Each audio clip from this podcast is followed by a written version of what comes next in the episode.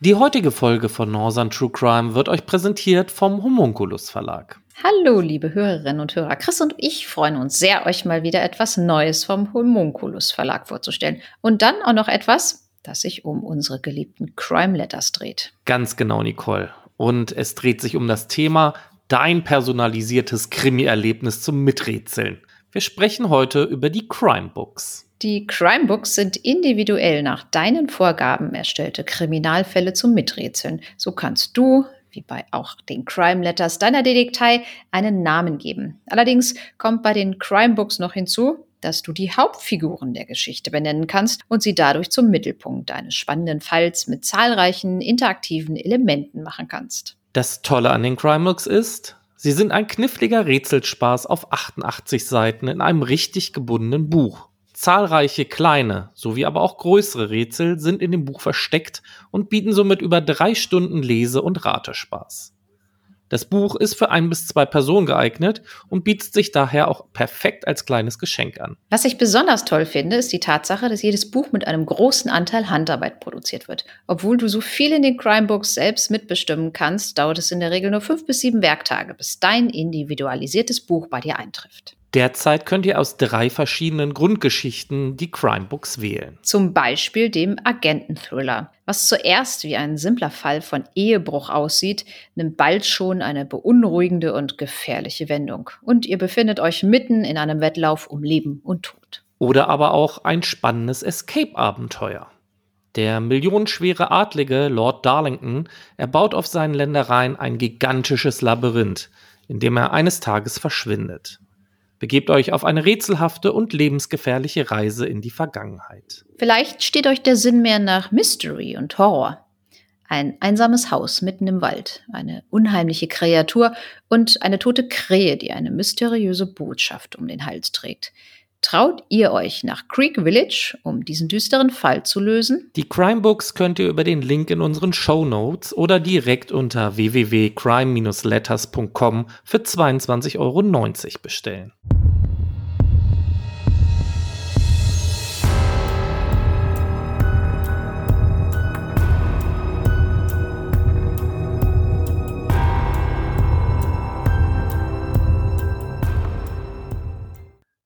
Herzlich willkommen zur 76. Folge unseres kleinen Podcast-Projektes hier. Mein Name ist Chris.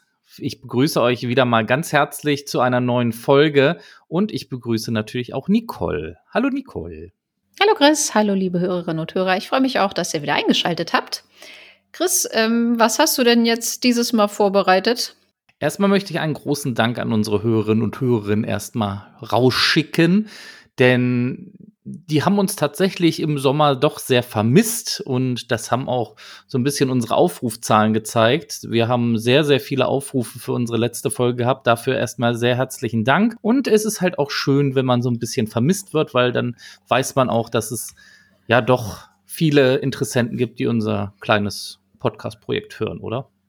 Ja, das stimmt. Freut mich natürlich auch. Du bist ja immer mit den Zahlen auf dem aktuellen Stand und schickst mir die immer und ich bin jedes Mal begeistert, wenn uns so viele Leute zuhören. Aber starten wir in die heutige Folge. Dafür seid ihr ja alle hier. Wie in der letzten Folge schon angekündigt, führt uns die heutige Folge in die Vergangenheit. Ja, genau. Wir reisen ganze 109 Jahre in die Vergangenheit und zwar in die Hansestadt Bremen. Wir befinden uns im Bremer Ortsteil Walle. Es ist Freitagmorgen, der 20. Juni 1913. Ein sonniger Tag. Kein Mensch rechnet damit, was hier in den nächsten Stunden passieren wird. Es ist kurz vor 11 Uhr, als die Lehrerin Maria Pohl die Schülerin ihrer ersten Klasse an der St. Marienschule in Zweierreihen vor den Klassenraum antreten lässt, um das Schulgebäude zur großen Pause zu verlassen. Als sich die Mädchen in Bewegung setzen wollen, stürmt ein Mann die Treppe hinauf. Es handelt sich um den 29-jährigen Arbeitslosenlehrer Heinz Jakob Friedrich Ernst Schmidt, der erst seit Dezember 1912 in Bremen lebt. Schmidt ist bewaffnet mit einer großen Anzahl an Schusswaffen. Die genaue Anzahl lässt sich später nicht mehr klären. Es handelt sich um sechs bis zehn geladene Revolver oder Browning-Pistolen. Er eröffnet sofort das Feuer auf die jungen Mädchen und die Lehrerin. Sobald eine Waffe leer ist, wechselt er zur nächsten Waffe. Panik bricht aus, während Schmidt weiter um sich schießt. Zwei Mädchen werden sofort tödlich getroffen. Bei dem Versuch, über die Treppe zu entkommen, stürzt eine Schülerin in Bedränge, fällt die Treppe herunter und bricht sich das Genick. Einige andere Mädchen laufen zurück in den Klassenraum, wohin ihnen der Amokläufer folgt. Die fünf- und sechsjährigen Kinder flehen um ihr Leben. Onkel, erschieß uns nicht. Währenddessen flüchtet sich die Lehrerin Maria Pohl in den gegenüberliegenden Raum der Knabenklasse. Der dort unterrichtende Lehrer reagiert geistesgegenwärtig und verbarrikadiert die Tür seines Klassenraums. Er öffnet das Fenster und fordert seine Schüler auf, das Klassenzimmer im Hochparterre durch das Fenster auf den Schulhof zu verlassen. Der Hausmeister der Schule ist unmittelbar, nachdem er die Schüsse hört, in das Gebäude gelaufen. Er wirft sich von hinten auf den Amokläufer, der zuvor vergeblich versucht, in den abgeschlossenen Klassenraum zu gelangen. Beim Zweikampf mit dem Amokläufer trifft ihn eine Kugel, die seine Kinnlade durchschlägt und an der Wange wieder austritt. Er bleibt ohnmächtig liegen, während Schmidt eine Treppe weiter nach oben eilt. Insgesamt gibt er etwa 80 Schüsse ab und führt mehrere hundert Schuss an zusätzlicher Munition noch bei sich. Vom offenen Fenster des Treppenabsatzes aus nimmt er die flüchtenden Jungen auf dem Schulhof unter Beschuss. Fünf von ihnen werden getroffen. Einzelne Schüsse schlagen auch in die umliegenden Wohnhäuser und in eine nahegelegene Baustelle ein, wo ein Dachdecker am Arm getroffen wird. Als Schmidt weiter nach oben laufen will, stellt sich ihm der Lehrer Hubert Möllmann entgegen. Der Amokläufer feuert auf ihn und trifft ihn in die Brust. Trotzdem kann der Lehrer sich noch auf den Attentäter stürzen und ringt ihn zu Boden, wo er von einem zweiten Schuss in den Unterleib getroffen wird und liegen bleibt. Lehrer Möllmann sagt später, der Mann kam mir auf der Treppe entgegen, er schoss aus zwei Revolvern. Ich griff nach seinen Handgelenken und riss ihm die Arme hoch. Wir stürzten beide die Stufen hinunter. Er verlor eine Pistole. Die andere konnte ich ihm wegnehmen. Ich setzte mich auf den um sich schlagenden Mann, richtete die Waffe gegen seinen Kopf. Dann wurde ich ohnmächtig. Mittlerweile rennen besorgte Mütter und Väter zur Schule. Benachbarte Straßen füllen sich mit Schaulustigen, von denen manche von den umliegenden Dächern aus einen Blick auf das Geschehen zu erhaschen versuchen. Einige Passanten dringen in das Schulgebäude ein, um den Amokläufer zu überwältigen, der sich nun im Kampf mit mehreren Personen befindet. Ein hinzukommender Fuhrmann schlägt Schmidt schließlich mit einer Heugabel nieder. Nach einer knappen Viertelstunde ist der Amoklauf beendet, der insgesamt fünf Todesopfer fordert. Neben den drei Mädchen, die sofort tot waren, erliegen zwei weitere Schülerinnen im Verlauf der folgenden vier Wochen ihren Schussverletzungen. Schmidt wird festgenommen und auf das nächste Polizeirevier gebracht. Die Polizei hat dabei Mühe, den Attentäter vor der Lynchjustiz durch die herbeigeeilte Menschenmenge zu bewahren. Mit vorgehaltener Waffe und blankgezogenen Säbeln treiben sie die tobende Masse, darunter viele Eltern, deren Kinder die Marienschule besuchten, auseinander. Neben den fünf getöteten Mädchen gibt es 18 weitere Kinder und fünf Erwachsene, welche teilweise lebensgefährlich verletzt werden. Was aber hat Schmidt zu dieser grauenhaften Tat getrieben? Der arbeitslose Lehrer scheint geistig verwirrt zu sein und einen wahnhaften Hass auf die Jesuiten, die er für sein persönliches Unglück und das Übel der Welt verantwortlich macht, zu haben. Er hinterlegt mehrere Briefe, in denen er ihnen auch die Schuld an den folgenden Geschehnissen gibt. Dieser Anschlag ist der erste dokumentierte Schulamoklauf der Geschichte. Die Tat zeigt leider, dass es auch schon damals solche Taten gab, wie sie heute immer wieder an Schulen passieren. Der 20. Juni 1913 ist auch der Tag, an dem das Deutsche Reich gerade den 25. Jahrestag des Regierungsantrittes seiner Majestät des Königs und Kaisers Wilhelm II. mit glanzvollen Militärparaden veranstaltet, als die Nachricht aus Bremen über Korrespondenten und Agenturen verbreitet wurde. Zeitungen erscheinen in Extraausgaben, um über das Blutbad an der Schule zu berichten. Selbst die New York Times im fernen New York veröffentlicht einen Augenzeugenbericht aus Bremen. In der folgenden öffentlichen Debatte werden schnell Forderungen nach einer Verschärfung des Waffenrechts im Deutschen Reich laut.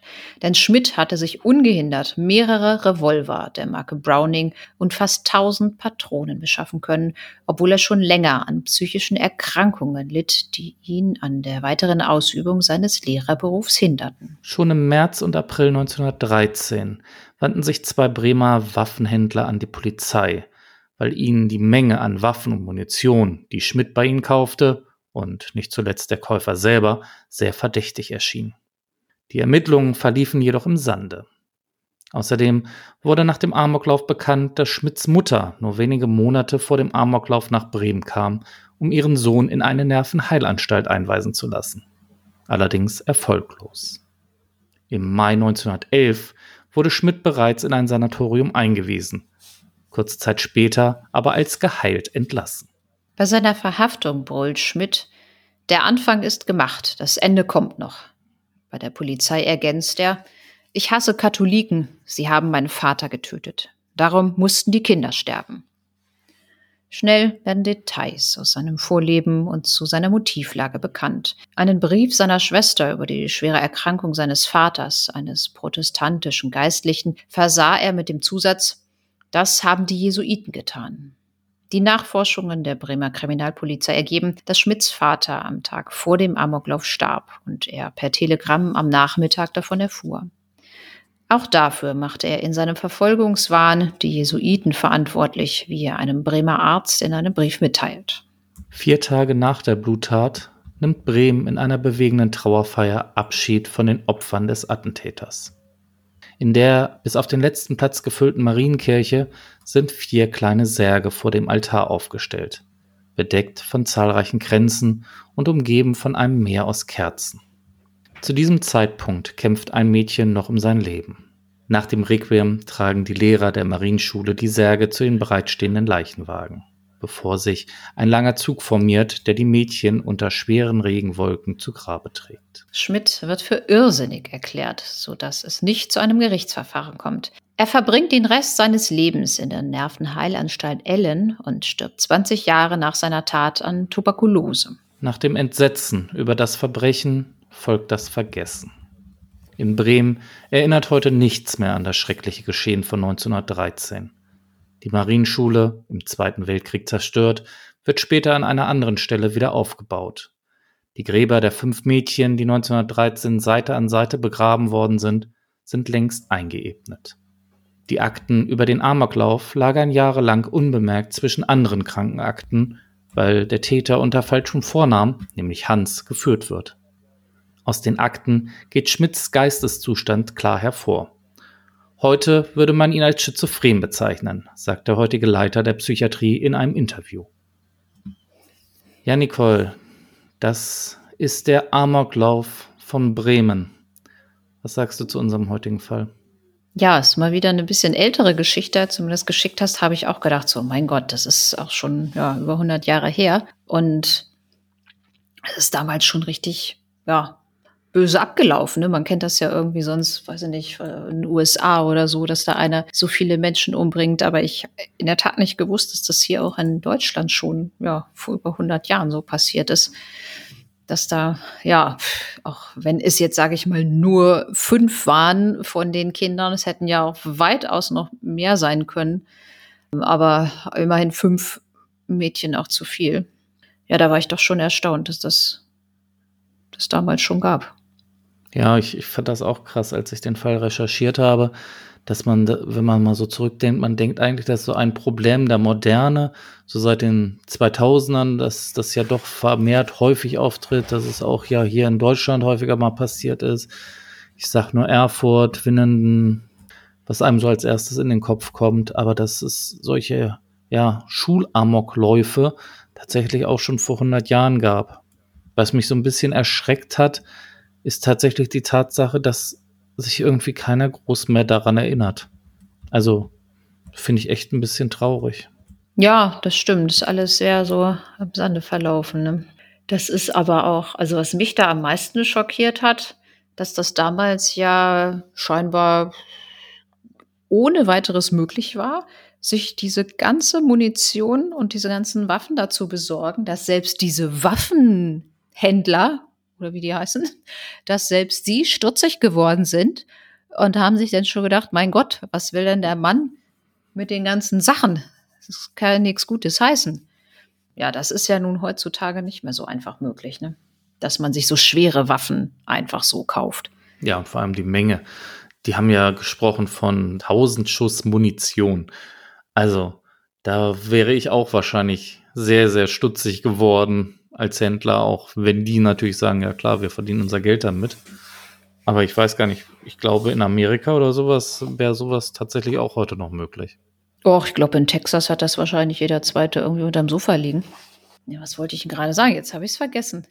ist ja auch schön. Nee, ähm, ich habe mich, habe ich denn dann gefragt, wenn der da mit so viel Waffen und so viel Munition rein, also der ist dann da rein, hat eine leer geballert, hat denn dann die nächste genommen, hat die auch leer geballert? Wie viel Taschen oder Rucksäcke oder was hatte der denn dabei? Also ich kann mir das so, ich sage jetzt mal so von der Logistik her gar nicht vorstellen. Oder was, was hatte der denn dann überhaupt für einen Plan? Wollte der da die ganze Schule umbringen oder was? Also das, das hört sich echt so bestialisch an. Ja, also ich gehe ganz klar davon aus, dass er wahrscheinlich vorhatte, so viele in den Tod mitzureißen, wie es geht. Das kann ich mir gut vorstellen, dass das so sein Plan war. Der hat ja seine Anstellung verloren, weil er nicht mehr so zurechnungsfähig war, war dann ja in so einem Sanatorium, wie es damals hieß, einer Nervenheilanstalt und wurde dann aber als geheilt entlassen. Hat aber keinen Job mehr gefunden, und ist dann nach Bremen gegangen und wollte da eigentlich dann wieder als Lehrer durchstarten. Und naja, wie es geendet hat, haben wir jetzt ja gehört. Tja, hat nicht so ganz geklappt, aber sie haben ja dann auch festgestellt, dass er aufgrund dieser psychischen Erkrankung ja wahrscheinlich wirklich nicht in der Lage war da. Also nicht äh, ja, schuldfähig oder ich weiß gar nicht, wie das damals äh, vom Recht her war. Das kann ich dir tatsächlich auch nicht sagen. Da habe ich auch keine Quellen groß mehr gefunden. Ne? 109 Jahre alt Fall ist schon in Vergessenheit geraten. Ich bin überhaupt froh, dass ich noch alte Zeitungsartikel aus der Zeit gefunden habe, aber die drehten sich tatsächlich nur um die Tat an sich und irgendwo gab es dann mal so einen Bericht 100 Jahre nach der Tat, wo dann noch mal drin stand, naja, der ist danach dann in den Nervenheilanstalt gegangen, es gab gar kein Verfahren mehr und ist dann 20 Jahre später da dann verstorben. Ja gut, das wäre ja heutzutage anders. Also wenn da jemand nach so einer Tat festgenommen wird, dann ja, wird er wahrscheinlich sowieso erstmal vom Psychiater untersucht und wenn dann festgestellt wird, ja, der hat da irgendwelche schwerwiegenden Erkrankungen und ist wahrscheinlich gar nicht schuldfähig. Da kommt es ja in der Regel zu so einem Sicherungsverfahren, wo dann geklärt wird, ob derjenige in einer psychiatrischen Einrichtung untergebracht wird oder halt nicht, ne? Oder ob, ob er überhaupt derjenige war, der also vorausgesetzt. Ich glaube, das war hier schon sehr eindeutig. ja. Ja, da haben sie aber auch alle möglichen Leute versucht. Also äh, in allen Ehren, muss ich ja auch sagen. Also wenn da jemand irgendwie hier in der Grundschule ist und äh, schießt da um sich, ich weiß nicht, ob ich da reingehen würde. Ja, das fand ich auch so krass, ne? Also dann kam zuerst der Hausmeister, dann der eine Lehrer, dann, dann irgendwie alle stürmten rein und versuchten ihn zu überwältigen und zum Schluss war es dann irgendein Fuhrmann mit der Heugabel, der ihn überwältigen konnte. Das ist schon, schon eine krasse Aktion, oder? Also. Ich meine, wenn ich da sowieso drin bin, dann würde ich das, ja, hast du ja auch gar keine große Chance. Dann würde ich das wahrscheinlich auch versuchen, den Typ zu überwältigen. Aber da extra reinzulaufen, also da muss ich schon sagen, äh, Chapeau, Hut ab. Also das, äh, äh, klar, ich meine, es stehen viele Menschenleben da auf, auf dem Spiel, aber ich glaube, ich, ja, hätte jetzt auch gar nicht so, naja gut, ich bin ja eh nicht so. Du bist ein bisschen größer, ein bisschen kräftiger, du könntest wahrscheinlich auch mehr ausrichten. Aber ich glaube, ich hätte da alleine schon vom körperlichen her irgendwie gar keine Chance gegen den. Also ich muss ehrlich sagen, ich, ich weiß nicht, ob ich es machen würde. Müsstest du dich auch bewaffnen. Ja, aber wenn du nichts hast, da einfach, einfach rein und ich kann ja noch nicht mal so wie du mal Karate gemacht oder so. Ich kann ja noch nicht mal irgendwas. Du, du, du könntest dein CrossFit-Training ausüben und vielleicht irgendwie was ihnen an den Kopf werfen oder so. Das wäre vielleicht noch eine Möglichkeit. Ach so, schwere, schwere genau. Gegenstände genau. an den Kopf werfen. Die kannst du ja zumindest heben. Also, das wäre eine Möglichkeit. Aber ja, fand ich auch sehr, sehr beeindruckend. Ich meine, gut, wenn man als Eltern weiß, das eigene Kind ist da drin, ich glaube, dann sieht die Sache nochmal wieder anders aus.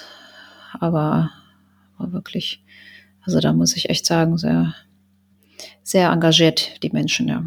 Ich glaube, das würde in der heutigen Zeit wahrscheinlich auch noch passieren, aber heutzutage wird ja natürlich immer alles von der Polizei gleich abgeriegelt. Da gibt es gar nicht mehr groß die Chance, dass man da noch direkt an den Tatort kommt. Wahrscheinlich auch wegen dem, worüber dann zum Schluss noch gesprochen wurde, dass fast Selbstjustiz dann ausgeübt wurde. Ja, das scheint ja auch damals, glaube ich, noch ein größeres Problem gewesen zu sein als heute. Das hatten wir da, glaube ich, auch bei irgendeinem so alten Fall. War das auch der Ludwig oder irgendwie sowas, wo die Polizei da echt Probleme hatte mit der Bevölkerung, dass die da oder wo war das? War das nicht so ein anderer Fall, wo da irgendwie das Volk noch das Polizeirevier gestürmt hat da und Ja, das war aber schon die Facebook-Generation, die sich da verabredet hatten mit diesem Parkhausmord in Emden. Ach, da war das. Wo dann der eine falsch verdächtigt worden ist.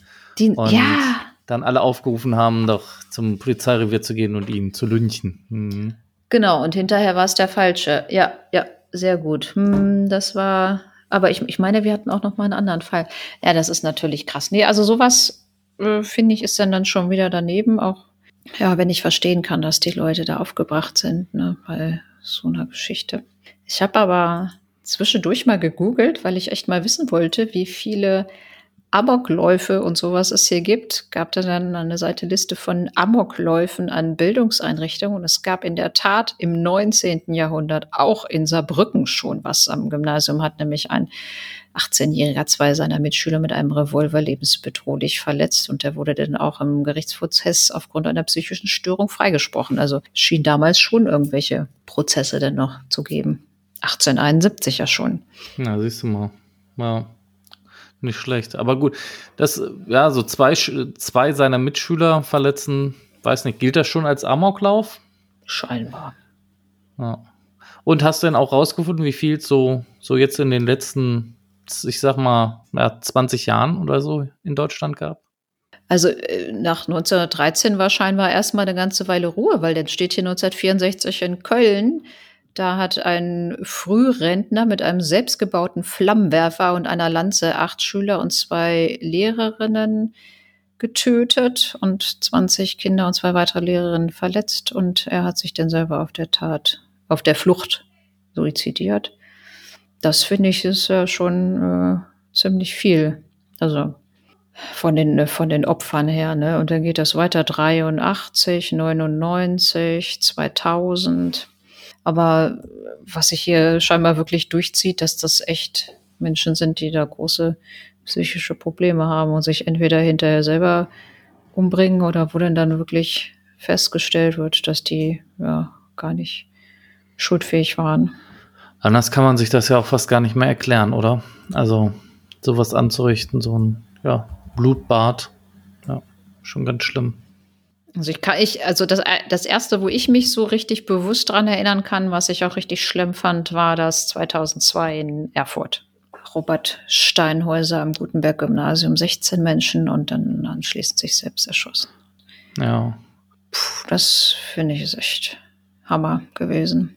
Woran ich mich auch noch gut erinnern kann, erinnern kann, ist diese Sache in Winnen. Da waren wir nämlich auch mal ähm, an dieser Gedenktafel für die Verstorbenen und haben das dann live vor Ort gesehen. Und ja, das ist halt auch ja, sehr bedrückend. 11. Mhm, März 2009 in der Albertville Realschule. Mhm. Und er hat vor allen Dingen neun Schüler, drei Lehrerinnen, sich selbst, aber auch auf der Flucht auch noch drei Passanten. Da gab es einen Schusswechsel mit der Polizei und so. Also das ist ja echt äh, übelst. Ja, das war, das war richtig, richtig, richtig übel, die Geschichte. Ja. ja, Nicole, jetzt ist unsere Stimmung so richtig am Tiefpunkt angekommen. Zeit, dass wir vielleicht mal aus diesem emotionalen Tief rauskommen und vielleicht mal uns den Experten der Woche annehmen. Was meinst du? Hast du Lust? Genau, hau mal einen raus.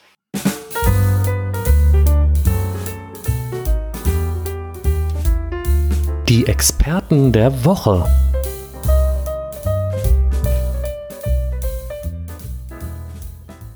Ja, Nicole, ich war ja heute mal wieder dran, einen Fall rauszusuchen. Und wir gehen ein bisschen in der Zeit zurück, nicht ganz so weit. Also Wir kommen jetzt schon ein bisschen wieder in die Moderne und wir gehen in das Jahr 1993. Und wir gehen nach Norwegen, nach Oslo. Aha. Und, und da betritt nämlich ein Mann eine Bankfiliale und stellt sich dann in die Schlange an den Schalter. Als er dran ist und einen Geldbetrag auf sein Konto einzahlen will, staunt die Mitarbeiterin nicht schlecht. Was meinst du, könnte denn dort sein, warum die Bankmitarbeiterin so überrascht ist von ihrem Kunden. Er möchte wahrscheinlich einen ziemlich hohen Geldbetrag einzahlen, aber es ist vielleicht ganz viel Falschgeld. Ja, die Richtung ist schon ganz interessant. Es geht tatsächlich um einen relativ hohen Betrag. Aber unsere Bankmitarbeiterin kennt den Mann. Denn vor ihr steht der Mann, welcher am vorherigen Tag in den Vormittagsstunden die gleiche Bank überfallen hatte. Och, bitte. Frau alarmiert daraufhin heimlich die Polizei und der Mann wird noch in der Schalterhalle dann wieder festgenommen. Und jetzt würde ich gerne mal von dir wissen, wie man auf so eine Idee kommen kann. Das glaube ich doch jetzt. Das glaube ich doch jetzt nicht. Wo hast du das denn aufgetrieben? Was meinst du, was ist denn der Grund für ihn, dass er auf die Idee kommt, dieses Geld auf sein Konto einzahlen zu wollen? Auf sein Konto auch noch. Also ich meine, so blöd kann doch kein Mensch sein, oder? Mhm. Ich, äh, also ich könnte mir vorstellen, wo wir gerade bei psychischen Erkrankungen sind, der ist auch irgendwie psychisch erkrankt und hat es sich vielleicht zu Hause denn dann doch überlegt und hat sich gedacht, ich versuche mich einfach zu stellen, aber aufs Polizeirevier zu gehen ist ja langweilig. Ich versuche das mal auf eine originelle Art und Weise. Ja, tatsächlich nicht. In diesem Fall ist es nicht dieser Fall, sondern bei der Polizei gibt er als Grund an, warum er denn so dumm war und das gestohlene Geld auf seinem Bankkonto einzahlen zu, zu wollen, gibt er an, dass er Angst davor hatte, bei so viel Geld überfallen zu werden. Hä? Aber er hat es, er hat es den Tag zuvor geschafft, die Bank zu überfallen und die haben ihn nicht gekriegt. Genau, er hat vorher die Bank überfallen am Tag davor, ist mit ganz viel Geld geflohen. Ich habe leider nicht mal rausgefunden, wie hoch die Summe war. Ist mit dieser Summe geflohen und ja, hat dann wohl ein bisschen Schiss gekriegt, dass er selber Opfer eines Verbrechens werden könnte und ihm das Geld wieder gestohlen wird. Und hat dann gedacht, ach, ist da eigentlich ganz clever, wenn ich es auf mein Konto einzahle. Och Leute, ehrlich. Unser Experte der Woche aus Oslo dieses Mal. Mm. Also da, also ich weiß nicht, da wir hatten ja echt schon viele, viele Leute, wo wir gesagt haben, war, war nicht so clever, aber ich meine, der hat es ja immerhin hingekriegt, die Bankfiliale zu überfallen und äh, wenn wir auch nicht wissen, wie viel Geld, aber ein bisschen was kriegt man ja immer bei der Bank so. Und hinterher überlegst du dir denn so, oh Mensch, jetzt habe ich hier so viel Geld zu Hause, verdammte Axt, was mache ich damit? Oh, jetzt warum mein Konto ein, wa? Aber ich meine, dann gehe ich doch nicht zu derselben Bankfiliale hin, die ich einen Tag vorher überfallen habe. Dann schicke ich doch einfach, was weiß ich, irgendjemanden anders dahin oder ich gehe in eine andere Bankfiliale oder ich stückel das vielleicht so ein bisschen. Oder ich kaufe mir erstmal was. Also mir fallen da, ich glaube, so spontan drei Dutzend andere Möglichkeiten ein, außer das auf mein eigenes Konto einen Tag später wieder in derselben Filiale einzuzahlen. Ich komme da jetzt echt nicht drüber weg. Aber dann wäre er nicht unser Experte der Woche geworden. Nein, genau, das hat er damals schon gewusst, dass wir 30 Jahre später das machen. Richtig, genau so ist es. Wir sind heute schon am Ende unserer Folge, ein bisschen kürzer dieses Mal, aber dafür nicht weniger intensiv. Kannst du unseren Hörerinnen und Hörern vielleicht noch verraten, wo es denn das nächste Mal hingeht? Ach Herrgott, jetzt hast du mich aber auch am falschen Fuß erwischt. Ich glaube nach Göttingen, aber das muss ich noch mal prüfen. Oh, jetzt, so, jetzt kriegen wir sogar Städte. Na, unter Vorbehalt. Bundesländer. Göttingen unter Vorbehalt, ihr habt es gehört. Ja, dann bleibt mir an dieser Stelle euch noch einen schönen guten Morgen, guten Mittag, guten Abend zu wünschen. Passt alle gut auf euch auf, bleibt gesund und wir hören uns bald wieder. Bis dann. Ja, das wünsche ich euch auch. Macht's gut. Bis nächstes Mal und vielen Dank, dass ihr eingeschaltet habt. Tschüssi.